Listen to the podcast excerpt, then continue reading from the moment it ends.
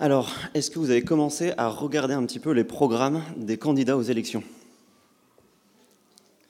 Je vois des têtes qui, se hochent.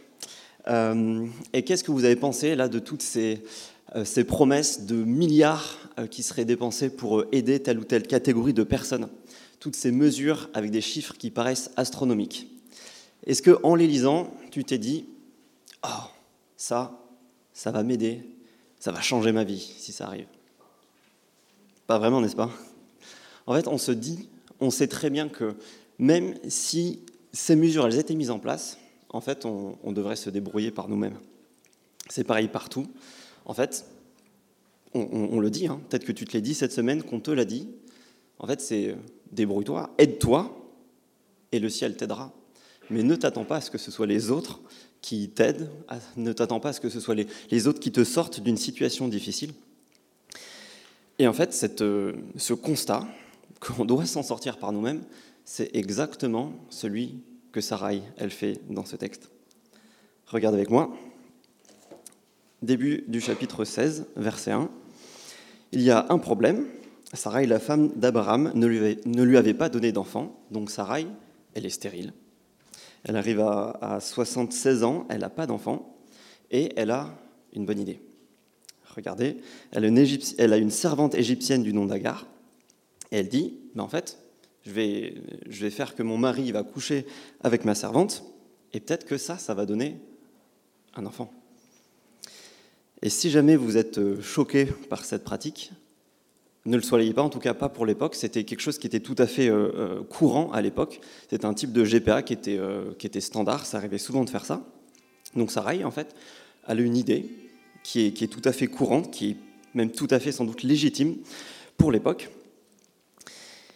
Et puis, Sarai, en fait, elle n'est pas en train de lutter contre Dieu. Si vous vous souvenez, euh, elle n'est pas en train de faire comme Abraham au chapitre 12. Au chapitre 12, il y a quelques semaines, on avait, vu qu'Abraham, il était tenté d'aller loin de la promesse de Dieu.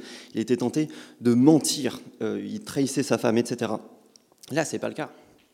Si vous revenez juste colonne de gauche au chapitre 15 qu'on avait vu la semaine dernière, euh, au verset 4, Dieu avait dit à Abraham qu'il aurait un héritier qui viendrait de lui. Donc là, en fait, on a Sarai qui se base sur la promesse de Dieu et qui est en train de faire quelque chose qui, pour l'époque, était tout à fait légitime. Et donc, on pourrait se dire, où est le problème? Il y avait un problème, elle trouve une solution, tout va bien. Sauf que, regardez que l'auteur, lui, il veut nous faire sentir qu'il y a quelque chose qui ne colle pas tout à fait. Euh, si vous étiez avec nous au début de, la série, donc euh, dans, ce livre de la Genèse, euh, regardez avec moi la fin du verset 2 et le début du, verset 3. Abraham écouta Sarai. Alors Sarai, la femme d'Abraham, prit l'Égyptienne Agar, qui était sa servante, et elle la donna pour femme à son mari Abraham. Écoutez, prendre, donner, ça peut-être que ça vous fait tilt, parce qu'en fait c'est exactement les termes des mots-clés qui étaient présents dans le chapitre 3 de la Genèse, au moment où Adam et Ève, qu'est-ce qu'ils ont fait?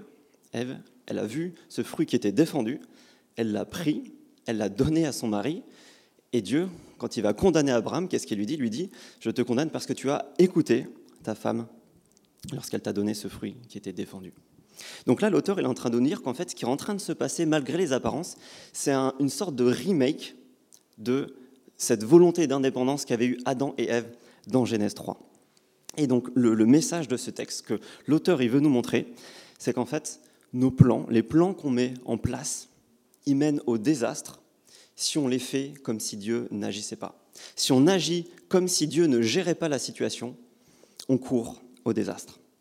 Et donc, ce je vous propose de voir, c'est que, en fait, dans les six premiers versets, l'auteur, il nous montre ces plans qui mènent au désastre. Et ensuite, il nous montre que Dieu, en fait, il est bien en train de gérer. Donc, qu'est-ce qu'il y a de problématique dans les plans de Sarai D'où viennent ces plans? D'où vient ce plan? Bah, Premièrement, pourquoi est-ce qu'elle se met à, agir comme ça par elle-même? Regardez la fin du verset 3.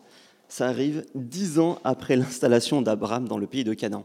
Donc ça fait dix ans, sans doute à peu près, que Abraham et Sarai, ils attendent la réalisation de la promesse de Dieu. Dix ans. Est-ce que tu imagines si jamais on t'avait fait une promesse d'embauche et qu'en fait ça fait dix ans qu'on t'a pas rappelé? Aucune nouvelle, rien. C'est long, c'est très long. La promesse, elle tarde. Et puis on sent qu'en fait, pour Sarai, la promesse, elle est quelque part en train de devenir un droit. Dieu avait fait une promesse à Abraham qu'il aurait une descendance nombreuse, mais regardez comment Sarai, elle tourne ça. Peut-être aurais-je, par ma servante, des enfants. Il y a d'autres traductions qui disent, peut-être par elle, je me bâtirai une famille. Donc en fait, elle est en train de, prendre la promesse de Dieu qui en fait l'arrange.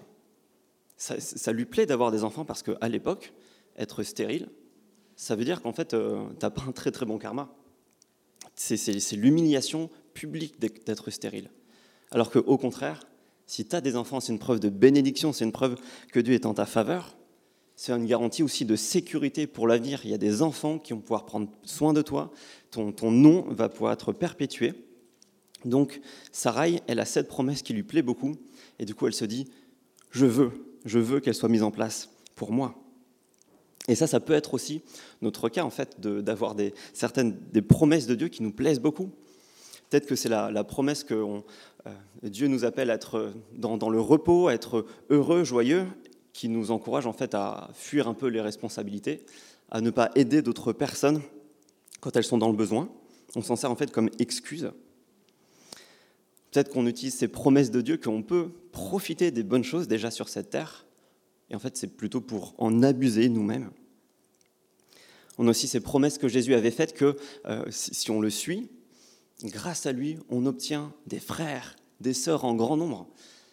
Et du coup, si jamais on ne se sent pas bien accueilli, et eh ben en fait, ça devient une exigence et on change d'église constamment jusqu'à ce qu'on trouve cette communauté qui nous convient.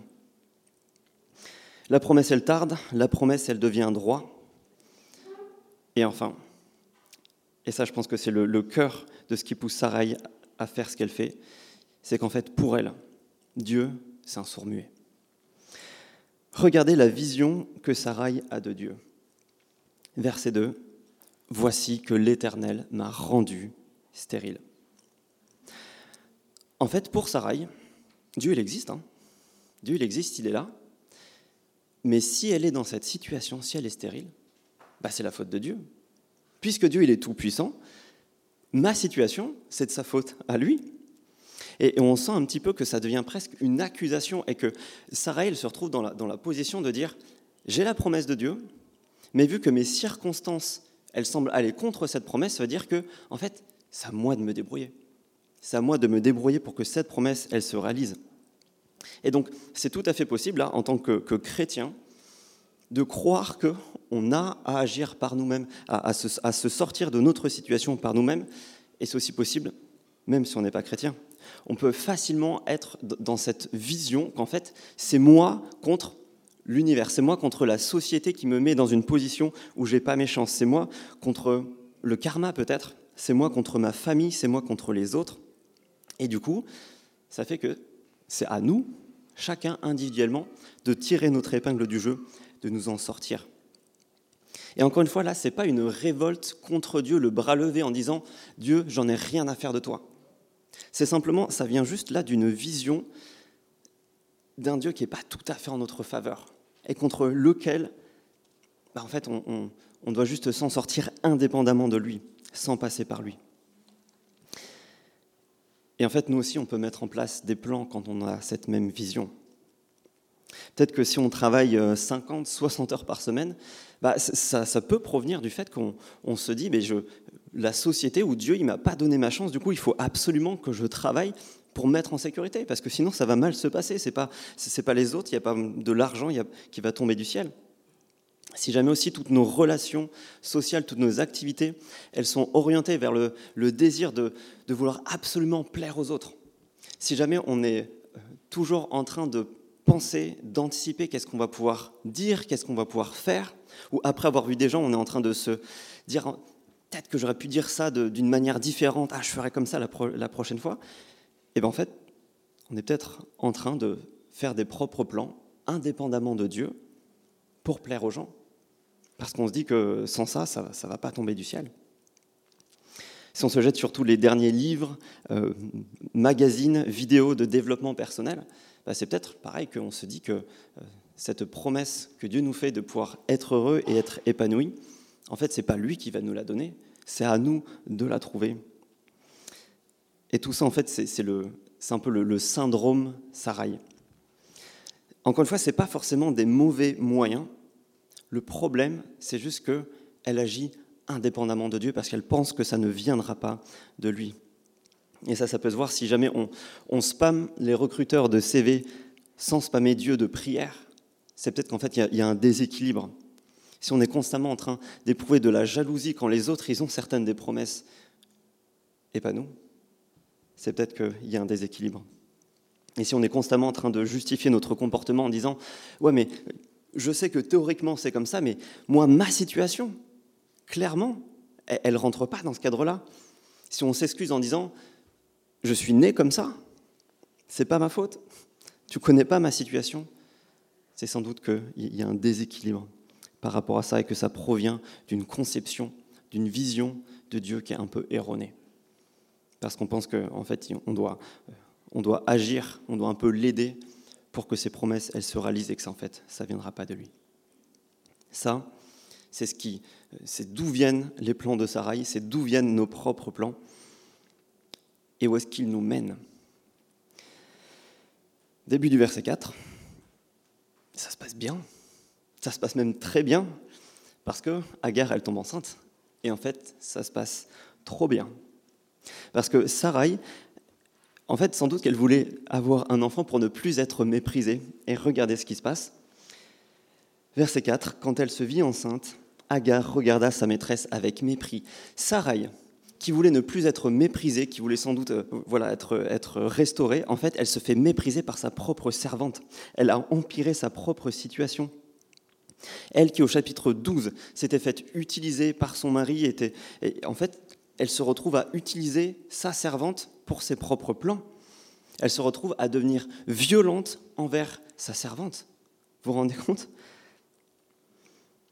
Et en plus, au bout du compte, où est-ce que ça mène? On regarde à la fin du texte. Elle qui voulait avoir un enfant pour elle, regardez ce sur quoi l'auteur insiste.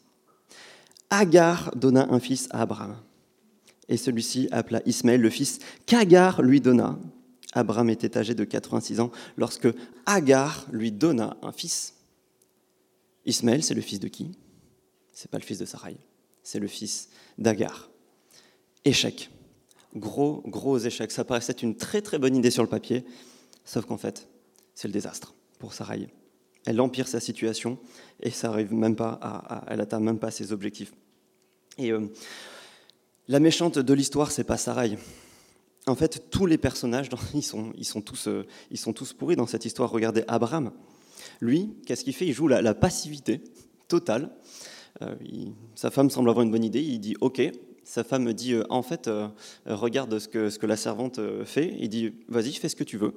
Il se retrouve complice de la maltraitance de, de, Sarai. Et à quoi est-ce que ça aboutit pour lui? Bah, Visiblement, le couple, il n'est pas au top de sa forme. Et en plus, fin, du, fin du verset 6. Son fils, potentiellement son seul et unique fils, il s'en va. C'est pas glorieux. Et pour Agar non plus. Parce que Agar non plus, elle n'est pas toute, propre. On a cette, euh, sans doute que quand elle s'est vue enceinte, elle, euh, elle a voulu mépriser sa, sa maîtresse parce qu'elle a, voulu, elle a trouvé un moyen peut-être de, de, se, de, se, sortir de, de sa situation. Et où est-ce que ça l'amène? Elle se retrouve maltraitée. Elle se retrouve en fuite. Et regardez ce verset 8. Euh, quand euh, je vais un peu plus loin dans la deuxième partie, verset 8, il y a l'ange qui lui pose deux questions. D'où viens-tu et où vas-tu? Et qu'est-ce que Sarai répond? Je m'enfuis loin de Sarai. Elle sait très bien d'où elle va, d'où elle vient. Elle sait très bien ce qu'elle fuit. Mais en fait, elle ne sait même plus où elle va. Elle n'a pas de direction. Elle est juste en fuite, complètement perdue.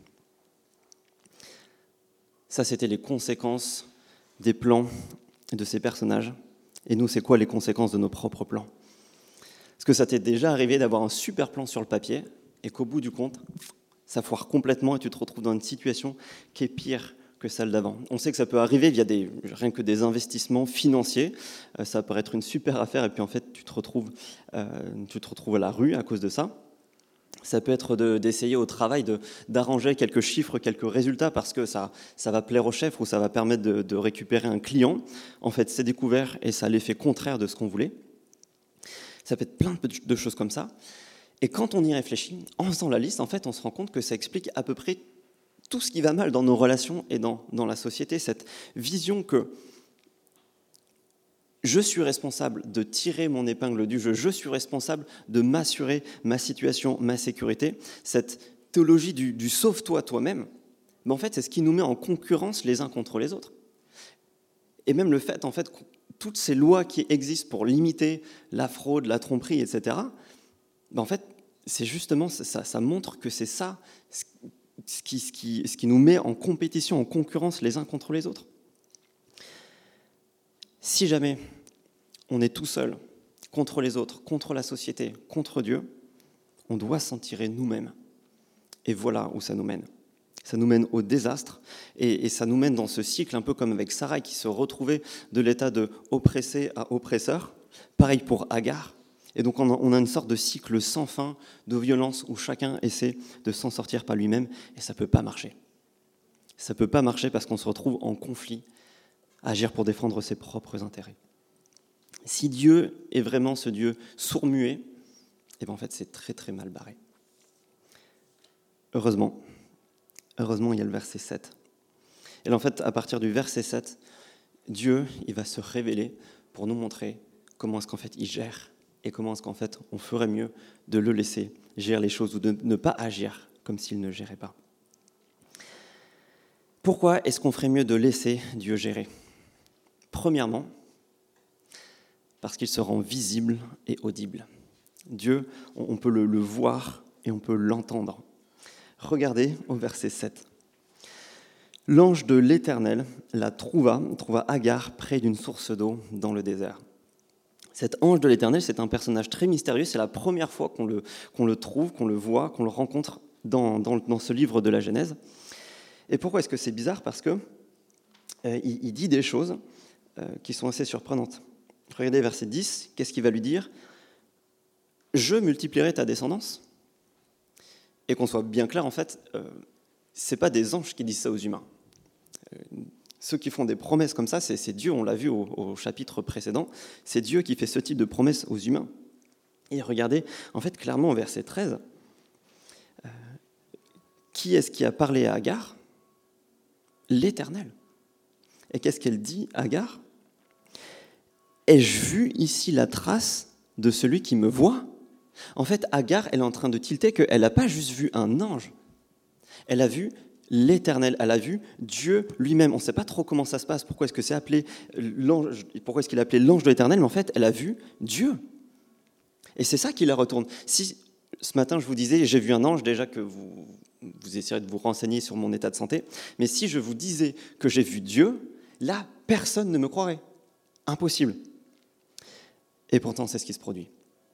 C'est Dieu qui vient, qui se révèle pour rattraper il montre qu'il est tout, tout, tout sauf un Dieu lointain.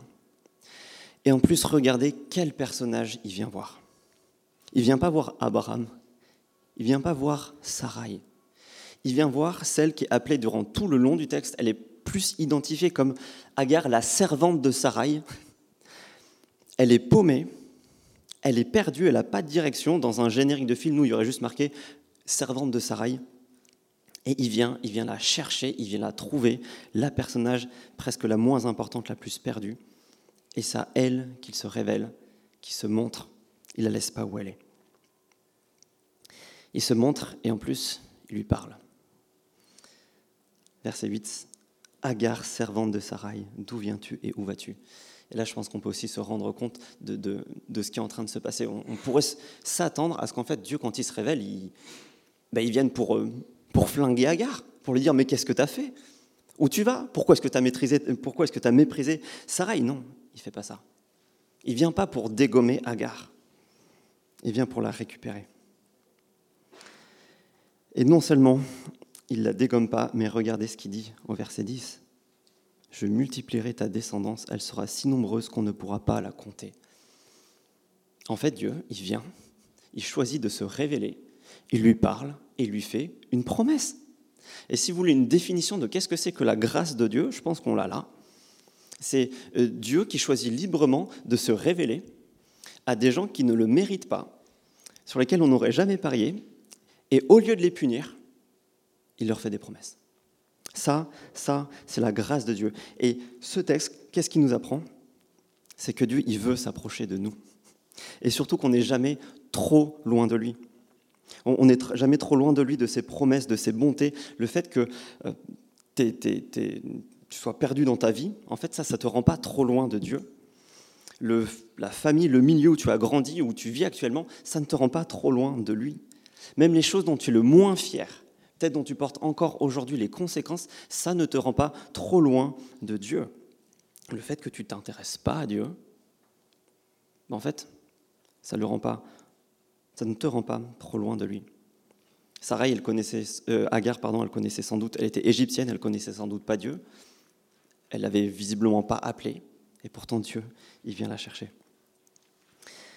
Il vient chercher la personne la plus insignifiante de l'histoire, et donc si tu te sens insignifiant, c'est une bonne nouvelle. Ça veut dire que ça ne te rend pas non plus trop loin de Dieu, parce qu'il vient chercher, il vient venir nous rencontrer. Et on voit aussi qu'il parle. Dieu, il veut qu'on sache qui il est. Il veut qu'on sache ce qu'il veut pour nous. Et si jamais aussi on voit peut-être Dieu comme un père fouettard, si jamais dès qu'on fait quelque chose qui nous semble pas bon, en fait notre premier réflexe, c'est vraiment d'aller nous excuser à Dieu parce qu'on se dit que s'il nous arrive quelque chose entre le moment où on a, on a fait cette chose qui est mal et le moment où on lui demande pardon, ça va sans doute mal se passer. Ben c'est peut-être qu'on a, on a une mauvaise vision de qui est Dieu. C'est pas un père fouettard qui vient pour nous dégommer. C'est un bon père. Si tu penses que Dieu est sévère, franchement, prends un stylo, prends un carnet et pose-toi. Lis euh, Éphésiens au chapitre 1, au chapitre 2. Lis 1 Pierre au chapitre 1, lis Apocalypse chapitre 21, et tu listes toutes les promesses de Dieu. Et là, peut-être que ça nous amènera à changer d'image sur qui est Dieu. Ça, c'est la première raison pour ne pas agir comme si Dieu n'existait pas.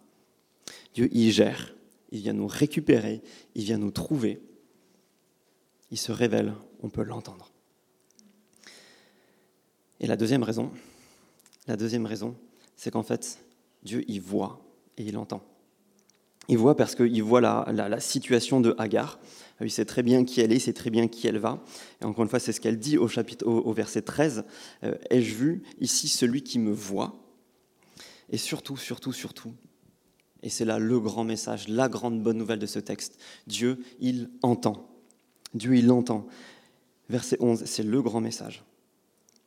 Tu mettras au monde un fils et tu lui donneras le nom d'Ismaël, car l'Éternel t'a entendu dans ton malheur. Ismaël, ça veut dire Dieu entend. Et donc, si jamais tu, tu attends un, un, enfant, en fait, Ismaël, c'est un très bon prénom. C'est-à-dire qu'à chaque fois que tu appelles ton fils, Ismaël, viens manger, en fait, tu es en train de dire Dieu entend, viens manger. Donc ça veut dire que même si lui, il t'entend pas parce qu'il a son casque sur les oreilles, ça te rappelle, toi, que Dieu, il t'entend. Qu'il pardonne, qu'il fait grâce. Et quand Dieu est en train de dire Dieu entend, il n'est pas en train de dire Dieu entend comme quand nous on dit euh, Ouais, ouais, c'est bon, je t'ai entendu. Nous, quand on dit ça, ça veut dire l'information que tu viens de prononcer est entrée par une oreille, j'en ai pas grand-chose à faire, donc arrête de m'embêter avec ça, et je vais agir comme je veux. Dieu, il n'agit pas comme ça. Dieu, quand il l'entend, ça veut dire quoi? Ça veut dire qu'il prend en compte. Ça veut dire qu'il comprend. Et ça veut dire qu'il a envie d'agir et de réconforter. Pareil, Dieu, c'est pas le, le, Dieu entend de ton psy ou de ton ou ta meilleure amie.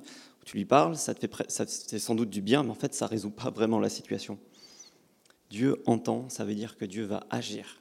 Ça veut dire qu'il est garant lui-même de ses promesses.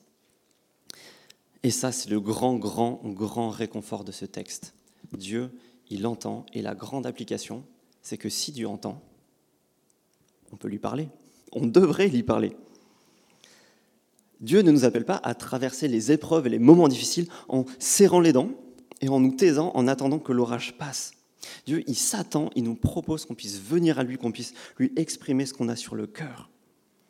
Et face à, ces situations, face à un monde qui nous dit que Dieu n'existe pas, qu'il faut qu'on reprenne notre situation en main, qu'il faut arrêter de croire à des contes de fées, ce texte, qu'est-ce qu'il nous dit? Il nous dit Dieu entend.